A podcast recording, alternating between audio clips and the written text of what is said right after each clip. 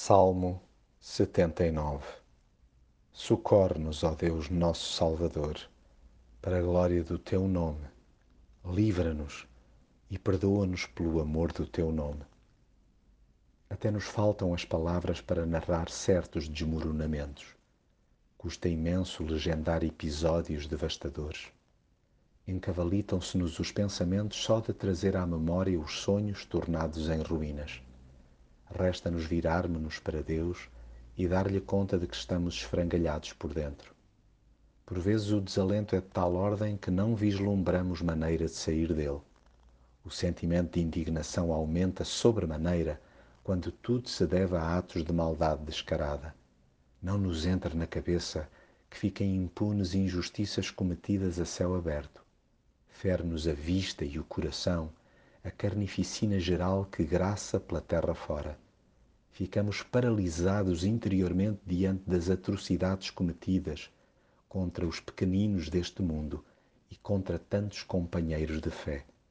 Para que não percamos a cabeça e com ela a razão, há que apelar a Deus para que ponha mão nisto. Não que ele tenha perdido o controle do que quer que seja.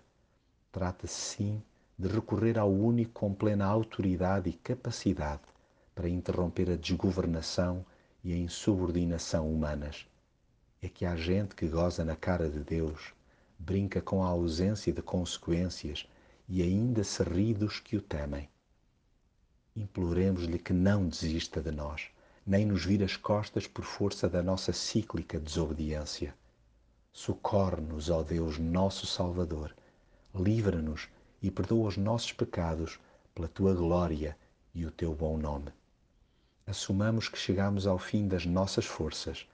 Daí que careçamos que a sua misericórdia venha depressa ao nosso encontro.